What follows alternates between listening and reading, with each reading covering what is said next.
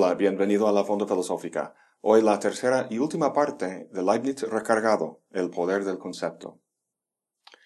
En su célebre enciclopedia, Denis Diderot escribió, Cuando uno compara sus propios talentos pequeños con los de un Leibniz, uno siente la tentación de tirar a la basura los libros de uno y de ir a morir tranquilamente en el fondo de algún rincón oscuro. A mí también Leibniz me hace sentir insignificante. Pues lo que Leibniz era para Diderot, Spinoza era para Leibniz. Por sus ideas heréticas sobre Dios y por sus peligrosas ideas políticas, Spinoza fue odiado y rechazado por casi toda la sociedad.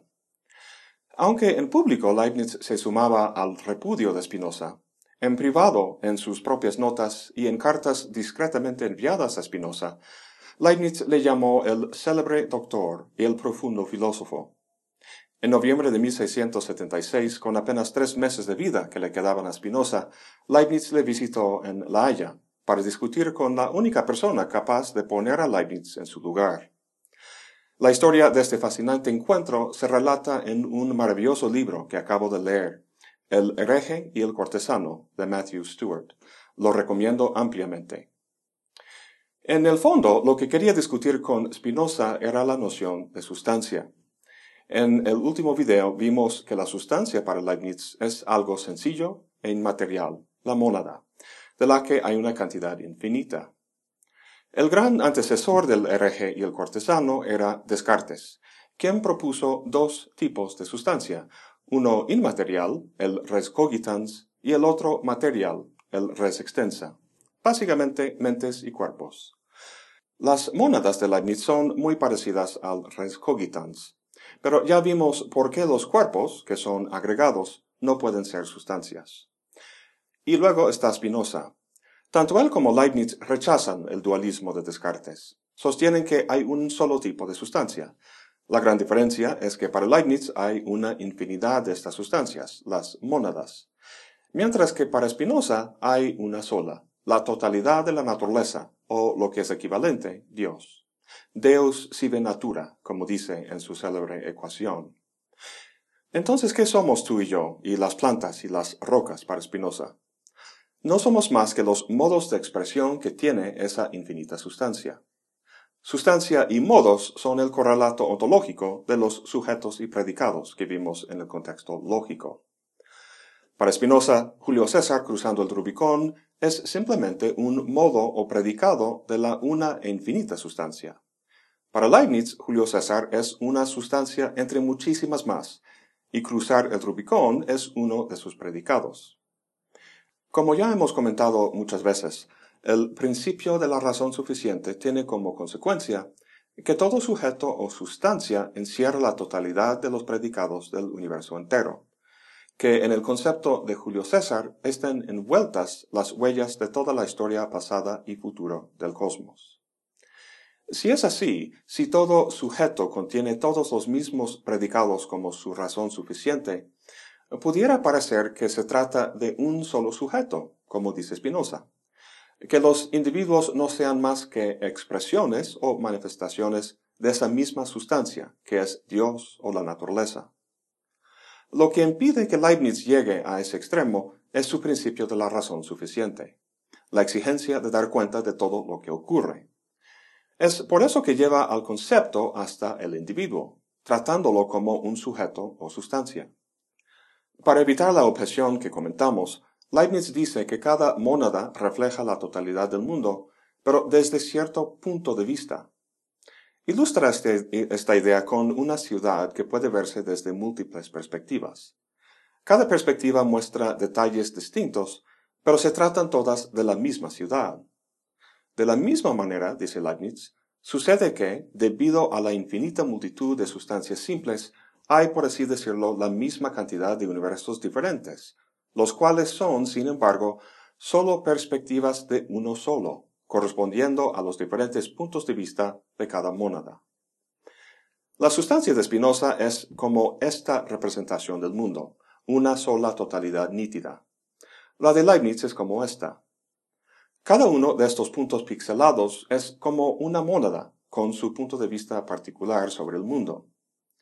Para ver el punto de vista de una de estas mónadas, tendríamos que dejar este punto de vista global o divino que estamos viendo ahora y bajarnos a la escala de uno de ellas.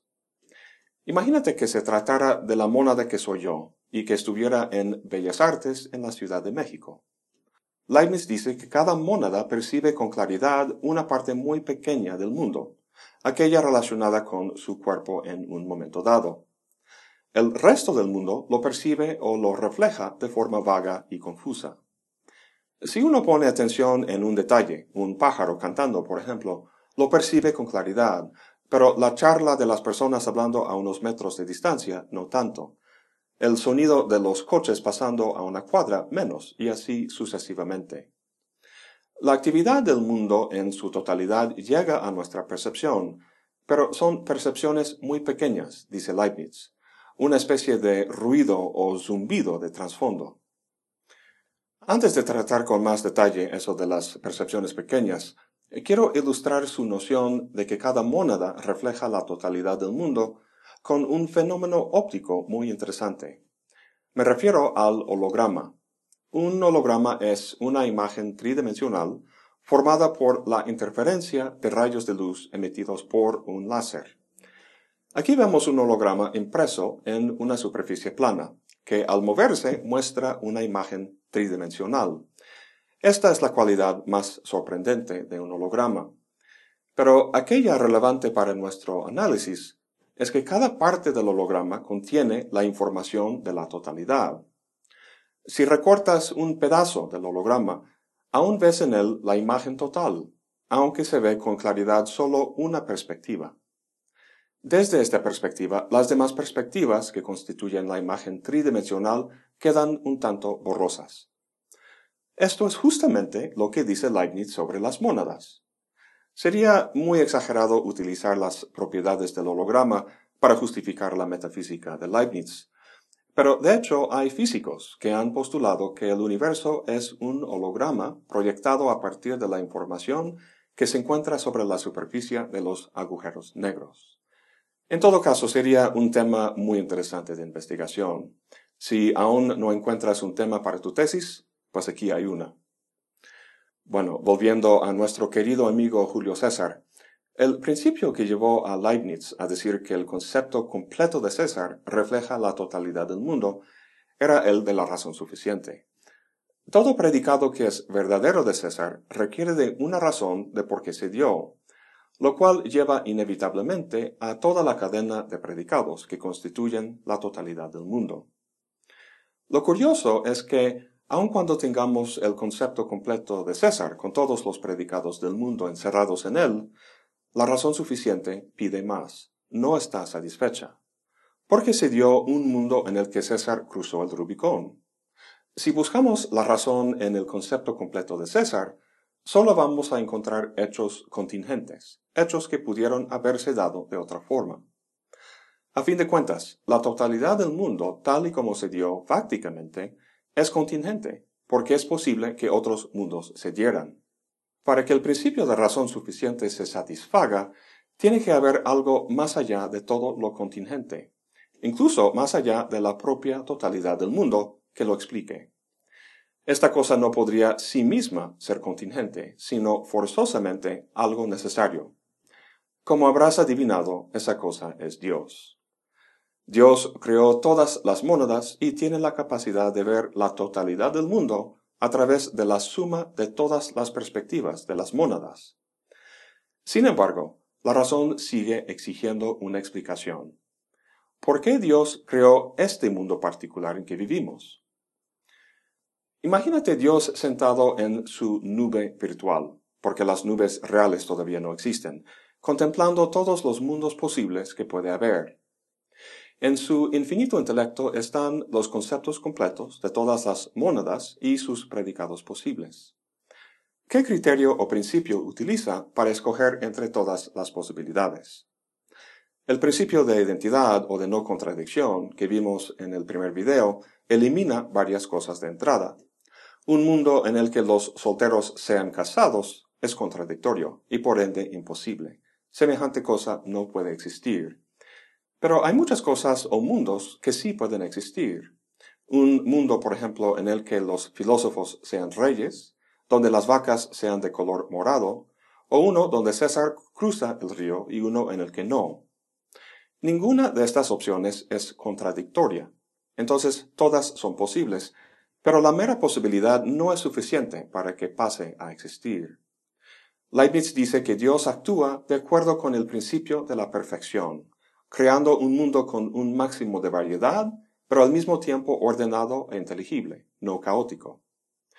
Es como si el intelecto de Dios fuera una super mega computadora cuántica que calculara todas las combinaciones posibles de eventos y predicados para producir el mejor de los mundos posibles, de acuerdo con este principio de la perfección aun cuando contuviera cosas que desde nuestra perspectiva finita se consideran malas o negativas, dado que semejante combinación produce un máximo de variedad compatible con el orden. Entonces, ¿por qué en nuestro mundo, el que Dios escogió, César cruzó el Rubicón, aun cuando el no cruzarlo era posible? Para responder esta pregunta, Leibniz inventó una nueva categoría lógica, la de la incomposibilidad. Aun cuando era posible que César no cruzara el río, era incomposible con el resto del mundo actualizado. A la necesidad, la posibilidad y la actualidad, Leibniz introduce la incomposibilidad. En términos coloquiales diríamos que era incompatible con los predicados que constituyen el mundo en el que efectivamente César cruzó el Rubicón, un mundo escogido por Dios porque era el mejor de todos los posibles. Bueno, pues felicidades Dios. Ves con claridad todo el pasado, presente y futuro del mundo porque tienes un conocimiento cabal del concepto completo de todas y cada una de las mónadas. ¿Y nosotros, criaturas finitas? Como comentamos tiempo atrás, cada mónada tiene una percepción clara solo de aquella parte del mundo vinculada con el cuerpo asociado con cada mónada. El resto del mundo, que según nos dice Leibniz, la mónada refleja, lo percibe o refleja de forma vaga y confusa. Su forma de explicar esto es fascinante, y varios han comentado que con ello Leibniz es el primero de anticipar o hablar del inconsciente. Leibniz habla de estar en la playa, escuchando el ruido que hace el mar. En sus nuevos ensayos sobre el entendimiento humano dice, para oír este ruido hay que oír las partes que componen esta totalidad, es decir, el ruido de cada ola. Aunque cada uno de esos pequeños ruidos se da a conocer solo al combinarse de manera confusa con todos los demás, cosa que no se notaría si la ola que lo hace estuviera sola. Debe ser que estamos ligeramente afectados por el movimiento de esta ola y que tengamos alguna percepción de cada uno de esos ruidos por tenue que, por tenue que sea. La zona de claridad que uno tiene sobre el mundo, en este caso oír el ruido del mar, es producto de percepciones demasiado pequeñas como para estar conscientes de ellas. Simplificando las cosas, lo que tenemos son dos olas cuya diferencia entre sí, al relacionarse o combinarse, desvanece y produce una percepción consciente, la que oímos. Leibniz también habla de mezclar dos diferentes colores de polvo, uno amarillo y el otro azul. Vamos a cambiar el ejemplo de polvo a pintura, que se mezcla en agua. Al agregar el azul, imagínate que pudiéramos verlo a nivel molecular. Veríamos algo así, puntos de azul, e igual con el amarillo. Al mezclar los dos, lo que vemos es verde, aunque a nivel molecular lo que vemos es una mezcla de amarillo y azul. El punto es que a pasar del nivel molecular al nivel molar o global, las diferencias entre el amarillo y el azul desvanecen. Perceptualmente, entran en una relación diferencial, donde la distinción entre los dos se borra infinitesimalmente, y así produce el color verde. No estamos conscientes de esas pequeñas percepciones, pero están ahí constituyendo lo que podría llamarse el ruido de trasfondo del mundo. La totalidad del mundo que cada mónada refleja está presente en estas infinitesimales percepciones. Y bueno, a muy grandes rasgos, esto es justamente la idea tras el cálculo infinitesimal que inventó Leibniz. El cálculo no es más que el estudio matemático del cambio. Filosóficamente, esto implica que el cambio de un estado a otro es continuo, o como dice Leibniz en latín, natura non facit saltus. La naturaleza no procede por saltos. Este es el último gran principio de Leibniz, el principio de la continuidad. Dice Leibniz, dado que todo está conectado debido a la plenitud del mundo, y dado que cada cuerpo actúa sobre todos los demás cuerpos, más o menos en proporción a la distancia, se sigue que cada mónada es un espejo vivo que representa al universo desde su propio punto de vista y está ordenada como el propio universo. Termino la cita. En el primer video dijimos que alguien que analizara el concepto de Julio César podría demostrar que cruzó el Rubicón, pero eso es algo que solo Dios podría hacer. Lo que compartimos con Dios es la capacidad de analizar esencias o verdades de la razón como el concepto de soltero. Semejante análisis es finito, porque a través de un número determinado de pasos y definiciones se puede demostrar de forma contundente. Sin embargo, cuando analizamos el concepto de algo no ideal, sino existente, el análisis se vuelve infinito.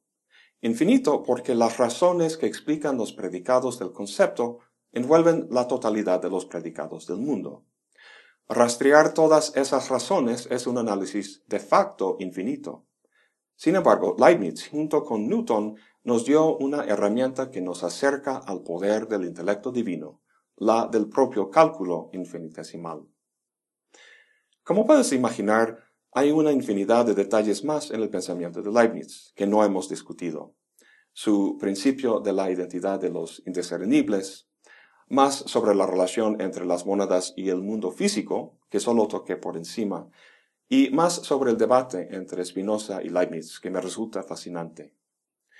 En fin, espero que lo que hemos revisado aquí te inspire a ir a la fuente y leer las maravillosas palabras de Leibniz. Para que sepas, los dos textos principales que he usado en esta serie han sido el discurso de metafísica y sus nuevos ensayos sobre el entendimiento humano. Eso es todo por hoy. Gracias por acompañarme. Hasta la próxima y buen provecho.